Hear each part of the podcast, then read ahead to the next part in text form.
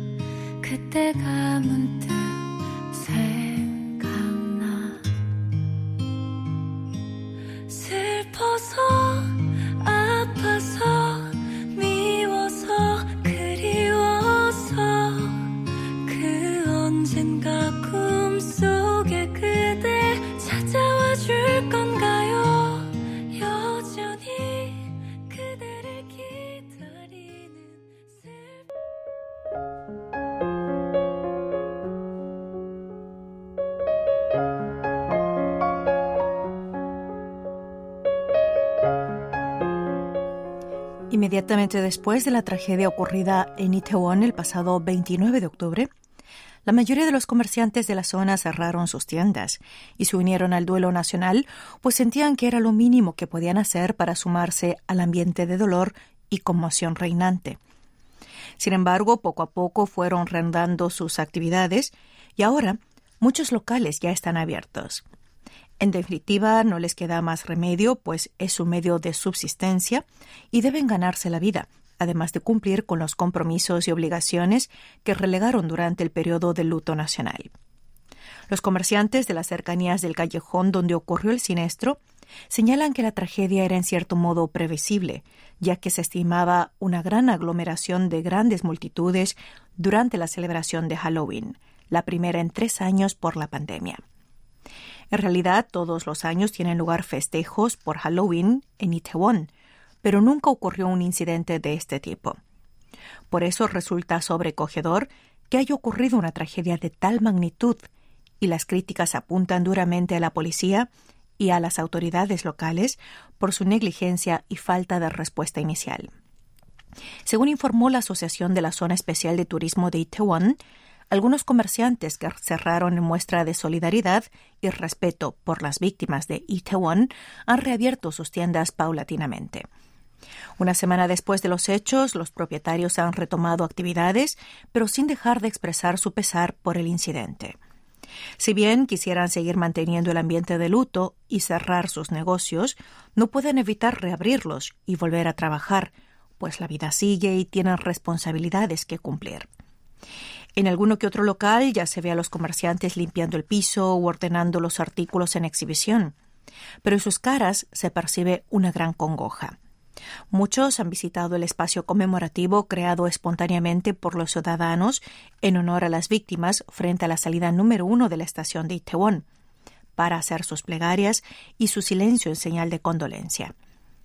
Lamentablemente, esta tragedia ha ocurrido en un momento en que los comerciantes de Itaewon, uno de los barrios más cosmopolitas de la capital surcoreana y de mucha actividad nocturna, estaba intentando salir del largo túnel de la pandemia. De hecho, durante los últimos tres años, los comerciantes han sufrido una drástica reducción de ingresos por la falta de movimiento en la zona, y muchos sitios de comida, bares, discotecas y venta de indumentaria han cerrado definitivamente.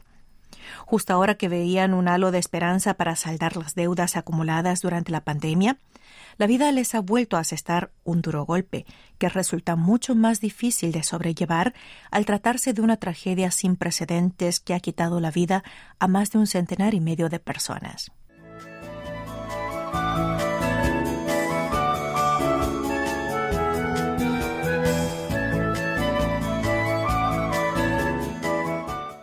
Después de 10 días de aislamiento en un túnel subterráneo a 190 metros bajo tierra, los dos mineros atrapados en la mina de zinc de Punghwa, provincia de Gyeongsang-pukto, fueron finalmente rescatados. El milagro ocurrió a las 11 y 3 de la noche del viernes 4 de noviembre, hora de Corea. Las autoridades de rescate dijeron que los dos mineros, de 62 y 56 años respectivamente, fueron rescatados sanos y salvos después de 221 horas de permanecer encerrados en un túnel subterráneo de 190 metros. Afortunadamente gozan de buen estado de salud y fueron enviados a un hospital de la localidad de Andong. Ambos supervivientes soportaron el frío armando con vinilo una especie de tienda de campaña y encendiendo fuego para bloquear el viento. Además, aguantaron el hambre y la sed tomando el agua que caía del techo y una mezcla de café soluble y azúcar que llevaban consigo, y que les sirvió de sustento durante los casi diez días que permanecieron encerrados. Cuentan que tras quedar atrapados durante dos o tres días, deambularon por el túnel para escapar, pero no pudieron encontrar una salida. Luego uno de ellos, y que era el líder del grupo de trabajo y estaba más familiarizado con el terreno, reunió vinilo y madera seca de su alrededor, bajó por la escalera hasta un punto por debajo de los 70 grados y aprovechó la estructura interna para darle forma de cueva, envolviéndola con el vinilo recogido a fin de bloquear el frío, mientras que con la madera hicieron una fogata para mantener la temperatura corporal. El accidente ocurrió el 26 del pasado mes, sobre las 6 de la tarde, al derramarse 900 toneladas de lodo por el interior del túnel subterráneo de la mina de zinc en Khalsani, en la localidad de Pumha.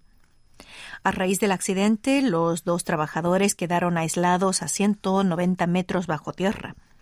La empresa a cargo de la mina inició su propio rescate, pero al comprobar la dificultad de la tarea, recurrió a los bomberos. El rescate comenzó el 3 de noviembre cuando un equipo de trabajadores perforó un agujero e introdujo un endoscopio para intentar llegar al punto donde estaban atrapados los dos hombres. Sus familias, que esperaron en vilo durante diez días, derramaron lágrimas de alegría al ver a sus seres queridos sanos y salvos, pues de haber tardado tres o cuatro días más podrían haber muerto. Actualmente estos mineros se encuentran en un hospital de la localidad de Andong, donde permanecerán bajo vigilancia médica. Según fuentes del hospital, ambos gozan de buena salud y se recuperan con agilidad tanto mental como físicamente.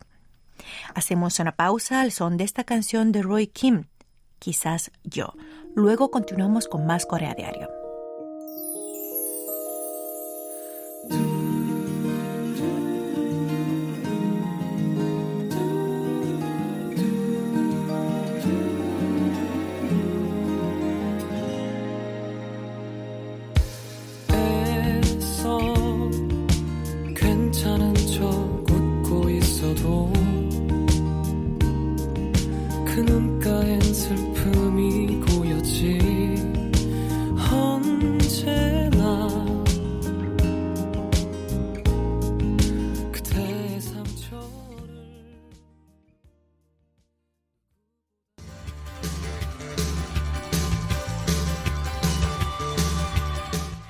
¿Qué pasa en Asia? Saludos a toda la audiencia. Sonia Chu les invita a conocer qué pasa en Asia, donde repasamos algunas de las noticias más importantes de la semana en este continente. Unas 30.000 personas se reunieron el sábado 5 de noviembre en el Estadio Nacional de Rifa del Reino de Bahrein para asistir a una misa del Papa Francisco. El sumo pontífice en silla de ruedas y con bastón por sus problemas de rodilla sonrió y saludó a la multitud desde el Papa móvil, entre un fuerte dispositivo de seguridad. Un coro de 100 personas de varios países cantó en diversos idiomas mientras el Papa se puso en pie y bendecía a los niños que aupaban para saludarle. El Papa llegó el jueves a Bahrein para una visita de cuatro días, la segunda a un país del Golfo Pérsico desde que en 2019 estuvo en Emiratos Árabes Unidos. Con este gesto intenta mejorar las relaciones con el Islam, pues hace tres años, en Emiratos, celebró una misa ante 170.000 personas y firmó una declaración cristiano-musulmana en favor de la paz. Tras formalizar las relaciones con la Santa Sede, en el año 2000, Bahrein cuenta actualmente con 80.000 católicos según el Vaticano.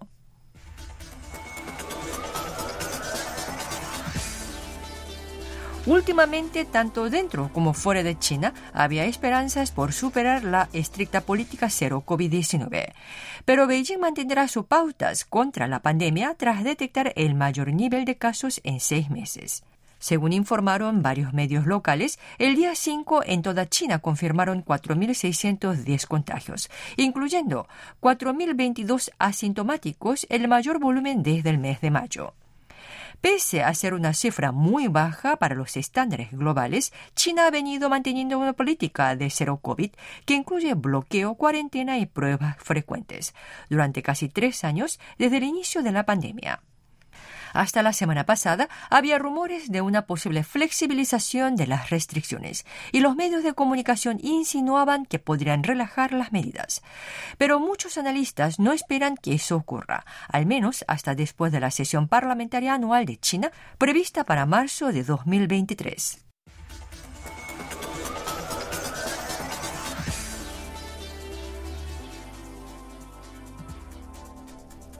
La explosión de una bomba en un autobús ha dejado al menos un muerto y 11 heridos en la ciudad de Tacurón, provincia de Sultan Kuratat, en Filipinas. La prensa local informó el día 6 que el explosivo estalló en un autobús mientras estaba en tránsito en la ciudad de Tacurón, en la isla de Mindanao, al sur de Filipinas, sobre el mediodía del domingo. Los militares y la policía provincial se han coordinado para investigar si el ataque fue algún intento de extorsión de los grupos criminales de la zona, pues dicha empresa de autobuses llevaba recibiendo amenazas de bomba en caso de no aceptar el pago de una cuota mensual en concepto de protección. Como presuntos autores señalan a grupos armados islámicos extremistas afiliados a Estado Islámico, pero ningún grupo se ha reivindicado la explosión.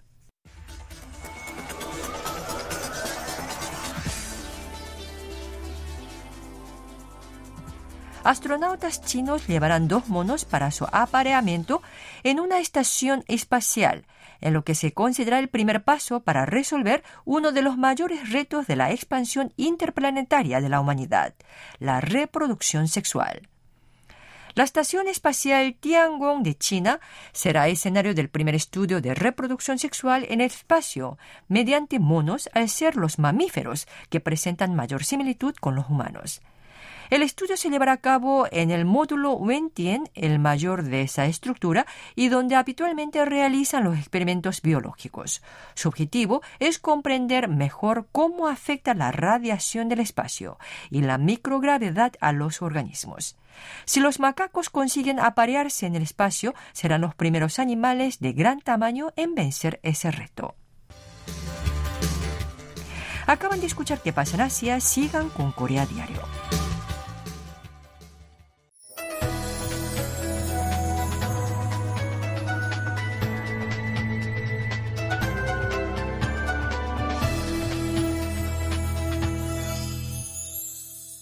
KBS World Radio.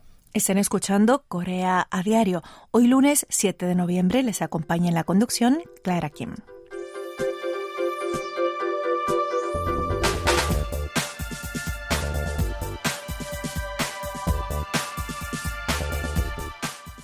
En la primera semana de noviembre, Pyongyang efectuó tres provocaciones con misiles balísticos.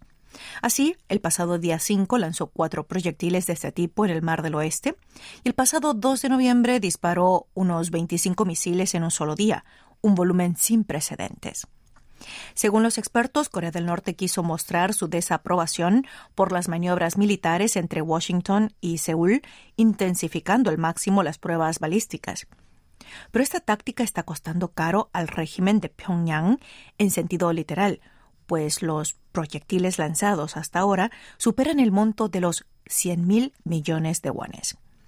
La emisora Radio Asia Libre explicó el día 2 del corriente, citando al experto en temas norcoreanos Bruce Bennett del Instituto RAND de Estados Unidos, que Corea del Norte podría haber gastado entre 50 y 75 millones de dólares estadounidenses los últimos días. Cada lanzamiento de misil balístico de corto alcance le cuesta al régimen de Kim Jong-un entre 2 y 3 millones de dólares. Y en el caso de un misil balístico de largo alcance intermedio, le cuesta entre 10 y 15 millones por proyectil. Por tanto, dado el elevado costo de lanzar un proyectil de largo alcance, Corea del Norte ha optado por los de corto alcance, que son relativamente más económicos, además de los de por misiles de tierra-aire. Sin embargo, según señalan, 70 millones de dólares no es un monto que pueda ignorarse, y más tratándose de Corea del Norte, cuya población sufre graves penurias económicas y escasez de productos de primera necesidad. Esta suma es el equivalente a lo que necesita Corea del Norte para importar mercancías durante un mes. En concreto, Corea del Norte importó 71,5 millones en bienes de China en agosto y casi 91 millones en septiembre.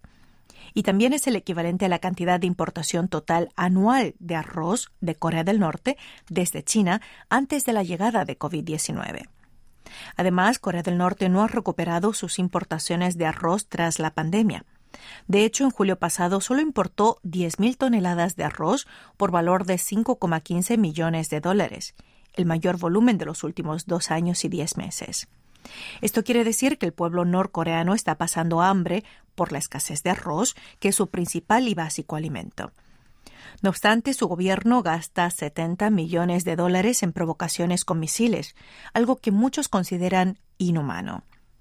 David Maxwell, investigador principal de la Fundación para la Defensa de la Democracia de Estados Unidos, manifestó en una entrevista que el régimen de Kim Jong-un está gastando mucho dinero en pruebas balísticas y en su carrera armamentística en detrimento del bienestar del pueblo, gesto que, según afirmó, vulnera los derechos humanos y es un crimen de lesa humanidad. Se estima que Corea del Norte solo producirá 1,36 millones de toneladas de arroz este año y es el nivel menor desde 1994, cuando produjo como 1,5 millones de toneladas. Ante esta situación, el régimen comunista debería resolver, primero, la escasez de alimentos de su población importando más arroz, pero en cambio destina ese dinero al desarrollo militar y a las continuas provocaciones.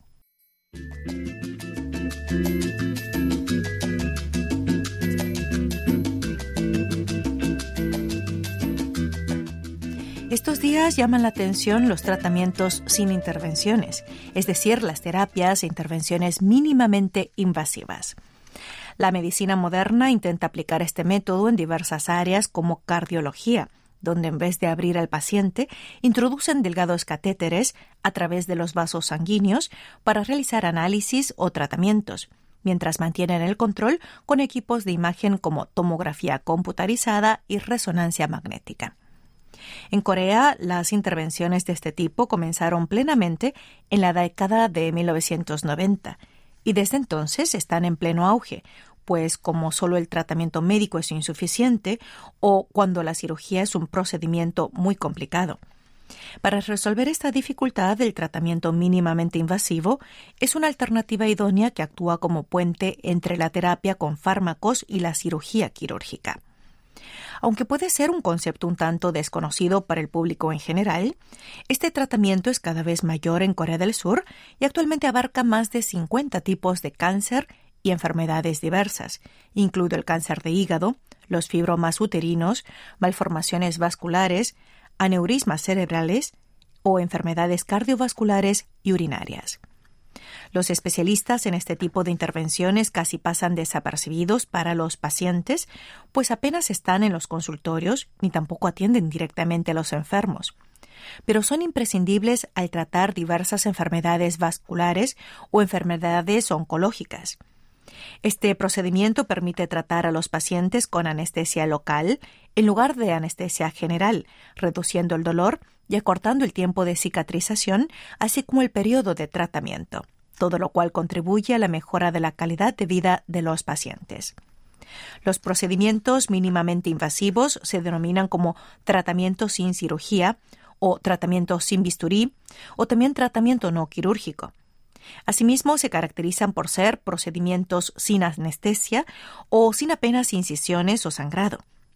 En síntesis, es un tratamiento preciso y con pocos efectos secundarios. Además, se pueden realizar embolizaciones, así como inyectar endurecedores y anticancerígenos en el sitio de la lesión, o incluso instalar un tubo especial en áreas estrechas. Es capaz de realizar una variedad de tratamientos como quemar un tumor irradiando calor de alta frecuencia o extirpar coágulos de sangre o nódulos, así como otras cosas. Además, permite bloquear los vasos sanguíneos tanto como sea posible para reducir el sangrado, e incluso si se acumula sangre o pus tras la cirugía, puede eliminarse fácilmente con una intervención.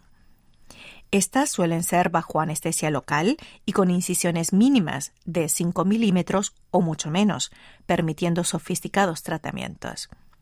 Otra ventaja es que las intervenciones y las cirugías convencionales son tratamientos mutuamente complementarios, por lo que pueden aplicarse a los pacientes en forma alterna o conjunta dependiendo de su estado y situación.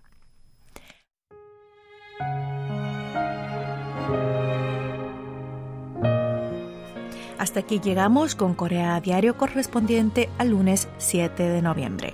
En la conducción les ha acompañado Clara Kim y me despido con esta canción de Im Myung-un cuyo título es ¿Podremos encontrarnos algún día?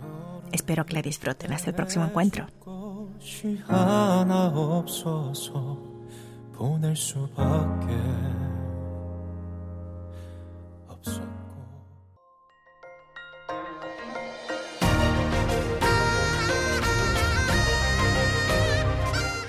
Acaban de escuchar el podcast de KBS World Radio. Hay muchos más contenidos en wall.kbs.co.kr barra Spanish. Gracias por seguir en sintonía. KBS World Radio